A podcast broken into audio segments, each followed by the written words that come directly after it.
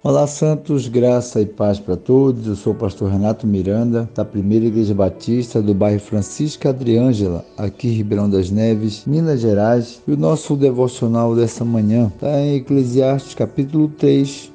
Eu vou ler o verso 5 apenas, que diz assim: um tempo para espalhar pedras e um tempo para juntar pedras, um tempo para abraçar e um tempo para evitar de abraçar em outras versões, diz assim: tempo de espalhar pedras e tempo de ajuntar pedras, tempo de abraçar e tempo de afastar-se de abraçar.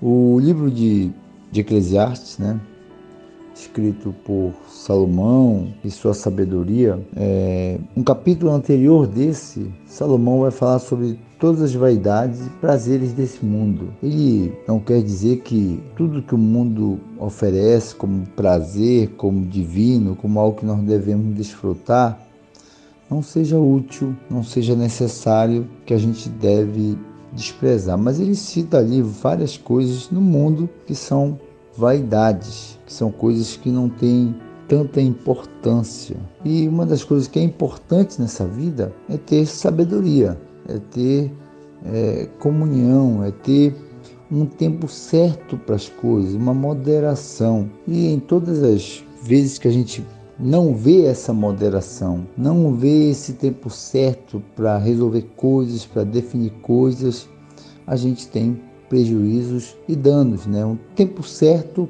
para parar uma discussão, tempo certo de responder. E aí eu percebendo no capítulo 3 seguinte, Paulo, é, Salomão quer justamente é, nos esclarecer né, que há um tempo para tudo nessa vida, tempo de abraçar e deixar de abraçar, é, deixar de abraçar, é, se afastar por um período. Gente percebe que no Antigo Testamento Abraão ele se afasta um pouco do seu sobrinho Ló quando percebe ali briga entre os pastores. Ele percebia que ali ia surgir uma consequência pior, estavam brigando ali por espaço. Então Abraão, com sua sabedoria, diz: Olha, nós somos parentes chegados e não é bom que a gente fique brigando, nem que meus empregados briguem com os seus. Vamos nos separar. Escolhe um lugar. A terra que está aí, toda ela. Se você vai para a esquerda, eu vou para a direita. Se você for para a direita, eu vou para a esquerda. A gente percebe que Abraão não se separou definitivo do seu familiar ele deu um certo período ali, cada um foi para um lado para evitar, para até ter espaço ali para todos trabalharem. Lá na frente, a gente percebe que Abraão até ora pelo seu sobrinho e vai buscá-lo na cidade de Sodoma e Gomorra. Ou seja, ele deu ele deu um tempo certo, ele se separou no tempo certo, ele se afastou num período em que poderia ter danos piores ali se mantivesse ali todos juntos ali. Então, se afastar por um período, deixar de abraçar, não significa que eu não amo alguém.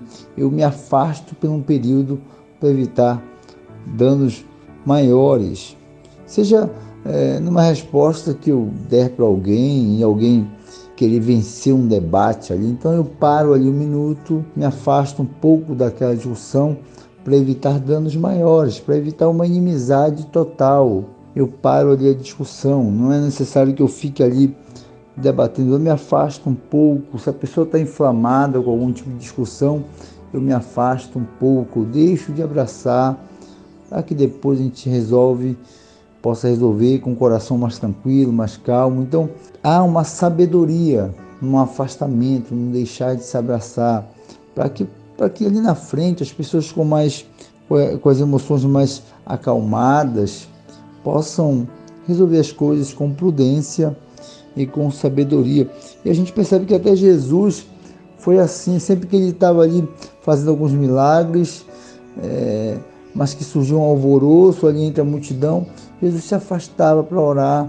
É, em alguns lugares ele, ele, ele se afastava, ele deixava aquele ambiente que provavelmente já estava hostil e poderia piorar. Né? Então há uma, tem que haver em nós essa preocupação, essa moderação para evitar prejuízos e danos maiores.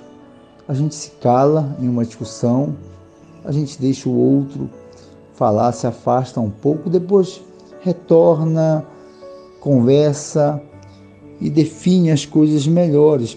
Há uma necessidade é, de evitar um dano maior. Então, deixar de abraçar, se afastar um período, é, se calar, né? há uma sabedoria nisso. Então, Salomão nos ensina isso. O apóstolo Paulo se afastou é, pelo período de Barnabé e lá na frente eles retomam a missão. É, houve uma discussão, houve um desentendimento em Atos 15 ali, mas mais na frente o apóstolo Paulo retoma ali a amizade e a missão de proclamar o evangelho junto com Barnabé. Então há uma sabedoria em deixar de abraçar, há uma sabedoria em se afastar no tempo certo, há uma sabedoria em se calar no tempo certo. Devemos pensar nisso. É, a Bíblia fala em Provérbios 26, 4, não devemos responder ao tolo é, segundo a sua tolice.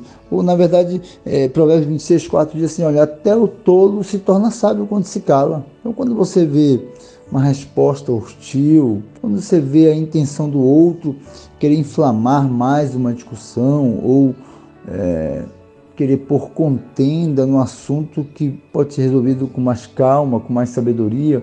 Então, repense sobre isso, que há momento de se calar, há momento de afastar, de se abraçar. Há um tempo para tudo para que vença a moderação, para que vença a sabedoria. Nós não precisamos vencer todos os debates, não há uma necessidade de responder de imediato uma tolice. Então, se calar, se afastar, deixar de abraçar, é, dar esse tempo para que as coisas se resolvam é, é melhor, é mais santo, é mais agradável e é um ato de amor. Né? A gente pode ver isso como um ato de amor, porque você deixou o coração daquele que estava inflamado, talvez até de forma intencional, não seguir em frente aquilo ali. Né? Você se afastou, você se calou, depois você retornou com mais calma, com mais prudência e as coisas foram resolvendo de uma forma mais santa e agradável para a glória de Deus.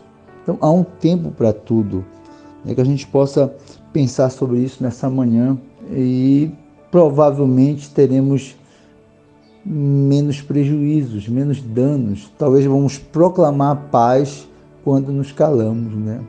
O silêncio e o se afastar, o deixar de se abraçar, às vezes é necessário para a glória de Deus para que a gente tenha uma resposta melhor na vida. Né? Então, vamos refletir nisso nessa manhã, para a glória de Deus. Deus abençoe os irmãos, em nome de Jesus.